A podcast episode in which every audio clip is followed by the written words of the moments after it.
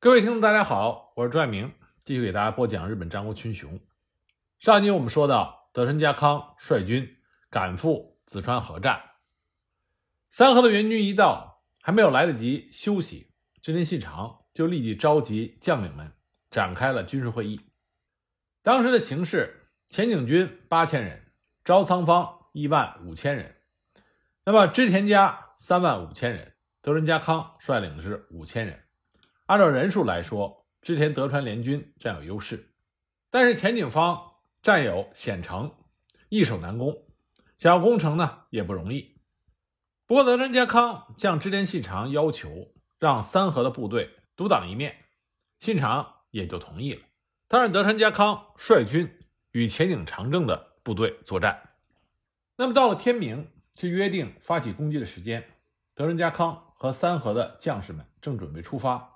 突然接到了信长新的命令，信长派人对德川家康说，自己对前景长政恨之入骨，所以想亲手打败长政，砍下他的头颅，才能解恨。所以临时决定改派德川家康去攻打紫川西面的朝仓景建。那么临时改变进攻的目标，这让德川家的家臣们非常的不满。那么德川家康沉默了一会儿，将手中的长枪一指，说。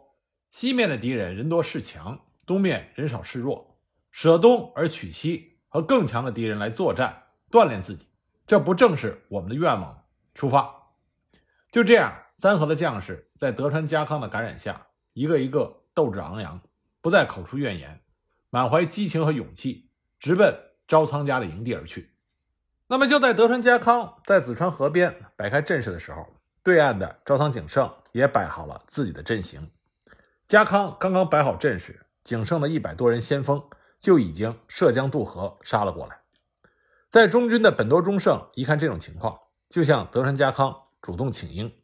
在德川家康的同意下，勇猛过人的忠胜就前去迎战，而德川家康也派了大久保忠林和安藤直次去协助本多忠胜。三个人齐心合力，就击退了朝仓家第一轮的进攻。朝仓景胜对于第一轮的失败大为的愤怒，他没想到小小的三河军团居然能够如此轻松地挡下了自己的第一波进攻。盛怒之下，他下令朝仓全军以三倍于三河部队的兵力压向了紫川河的对岸。酒井忠胜率领德川家的先锋队抵挡不住，败退下来。石原富正所率领的次队干劲十足，冲上前去，企图阻止朝仓军的步伐。在紫川河中苦苦的战斗，战场之上，三河的武士们个个奋不顾身。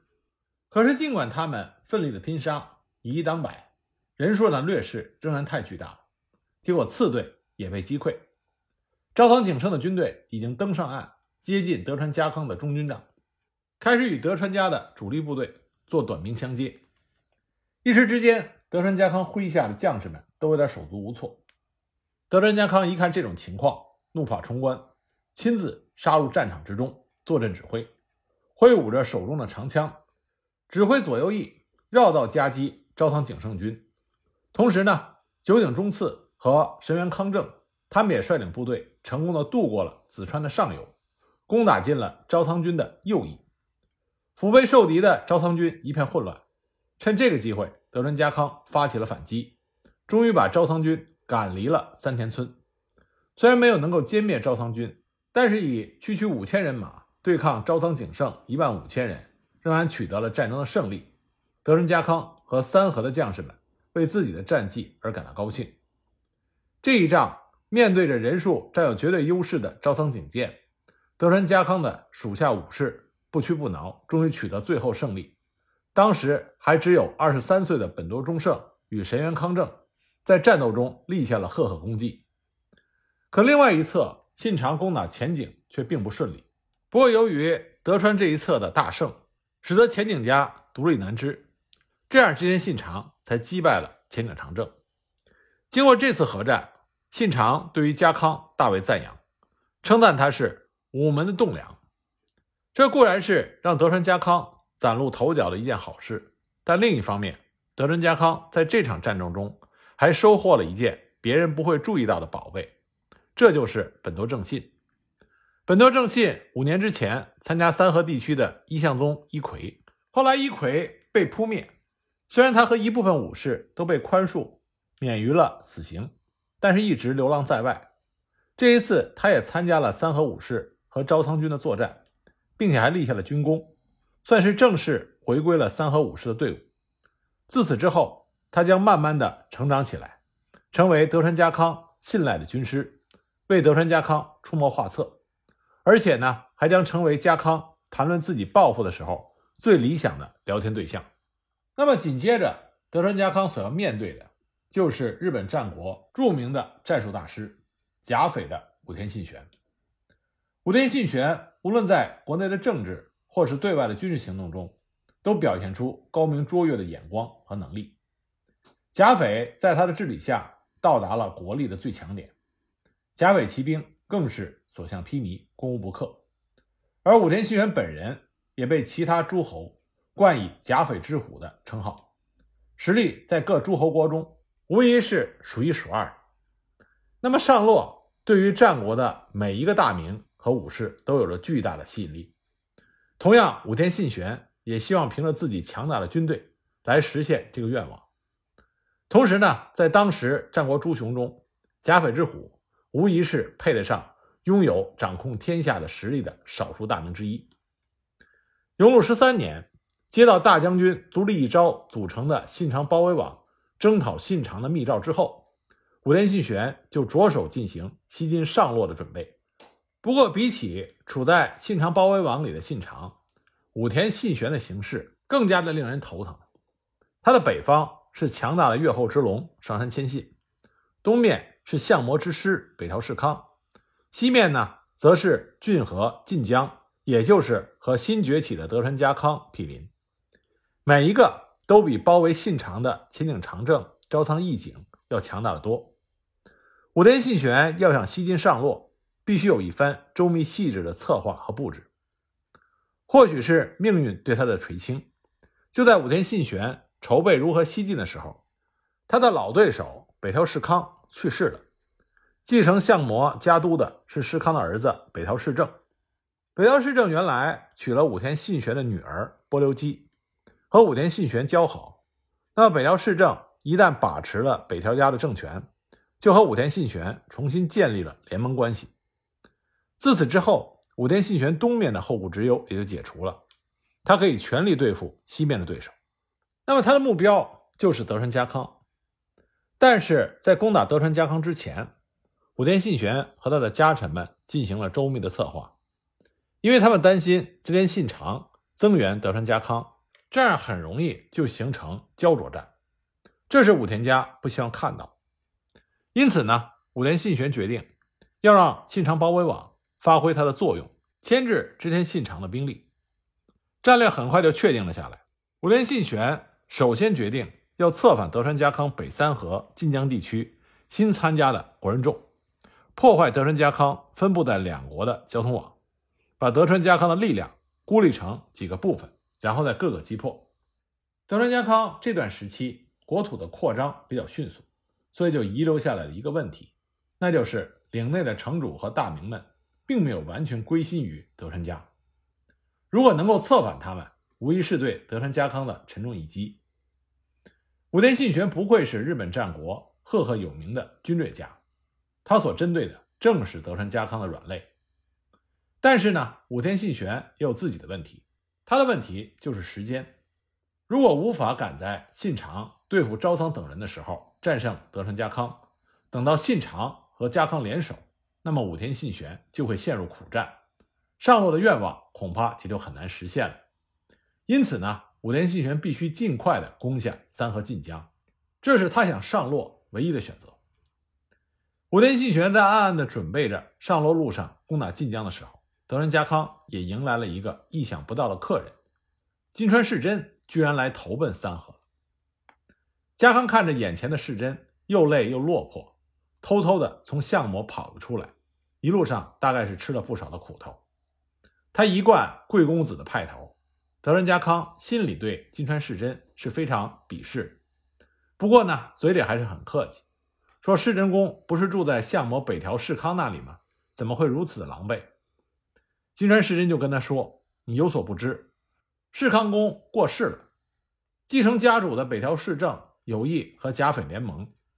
那个可恨的武田信玄居然要家政取我的性命，说这样才能表明北条家对他的诚意。没有办法，我只好逃出来投靠你了。”那德川家康就收留了金川世真。很快，德川家康得到消息，武田信玄要对他发兵。那这个时候，他收留金川世真就显示出了作用。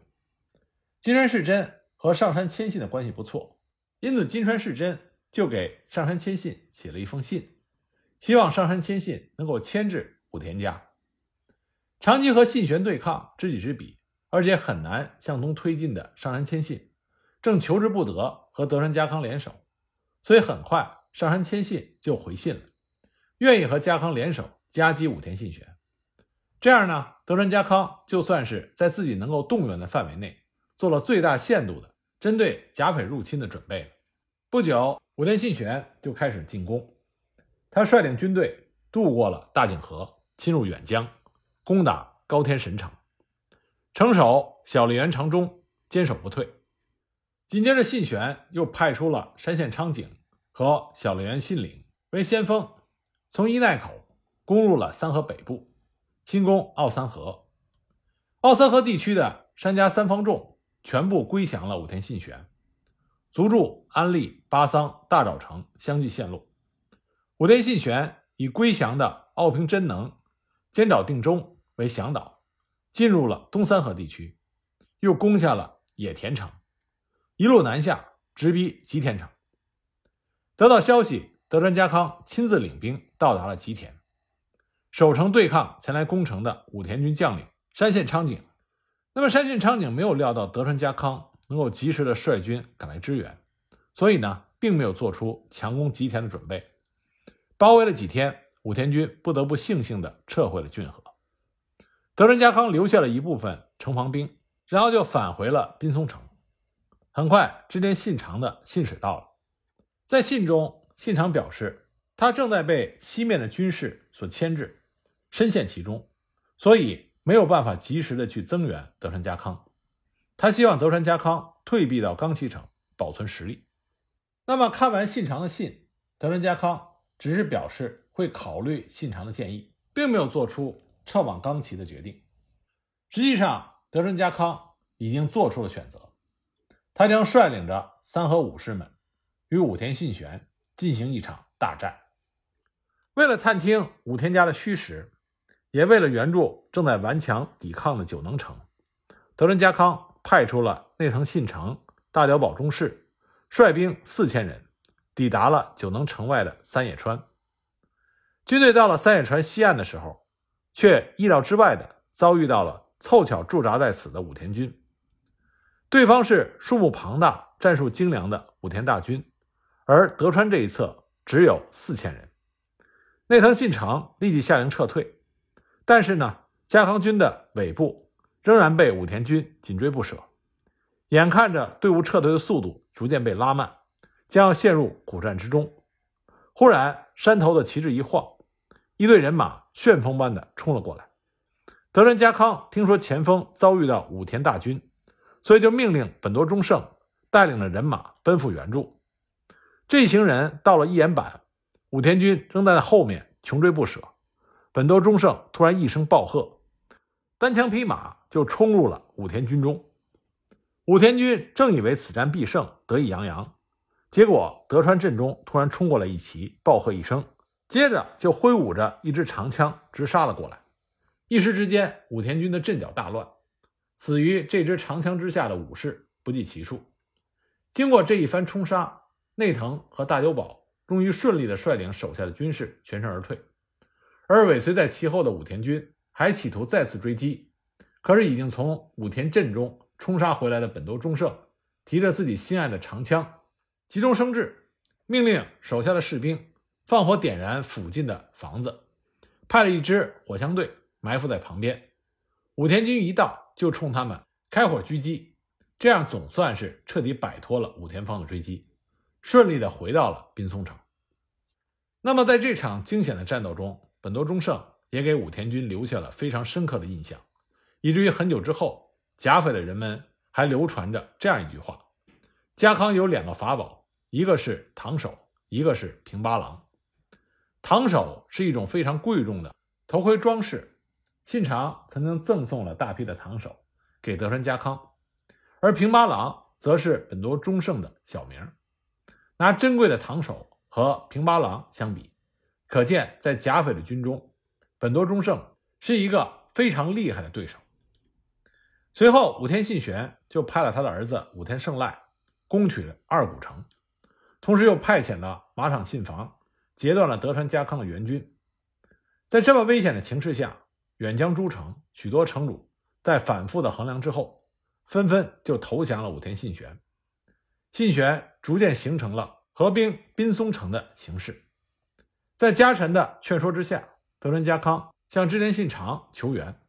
那么信长这个时候，他西面的压力也稍微的缓解，所以呢，就派来了佐久间信胜、平手范秀，带领了三千人来援。与此同时，武田信玄在滨松城附近的三方原布阵，兵力达到了四万。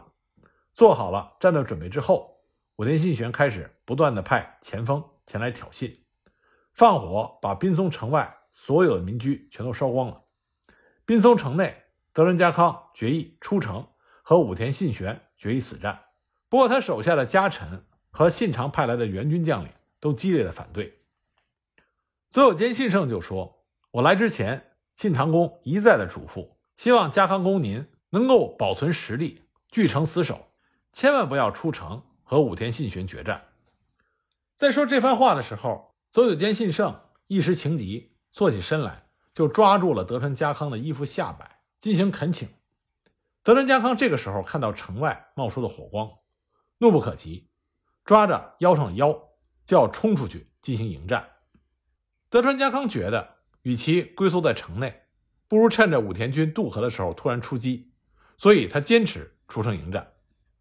可是家康自己的重臣们这个时候也是纷纷劝阻，看到自己的主张没有任何人赞同，德川家康长叹一声，不得不同意了众人守城的意见。